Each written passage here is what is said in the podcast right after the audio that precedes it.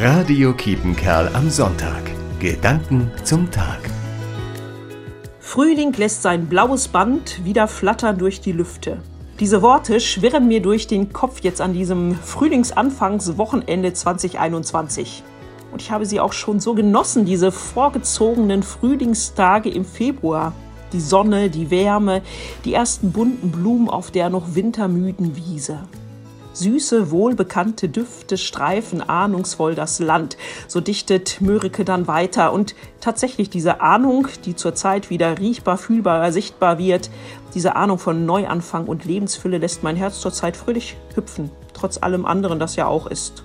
Und ich denke an Ostern. In zwei Wochen das Fest der Auferstehung, das Fest neuen Lebens. Jesus bringt Leben. Halleluja, das singen wir dann, so gut es dann gehen wird. Es wird das zweite Osterfest unter Corona-Spielregeln sein. Aber was soll's?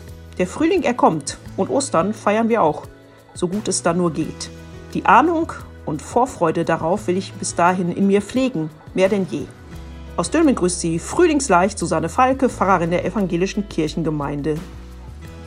Radio Kiepenkerl am Sonntag. Gedanken zum Tag.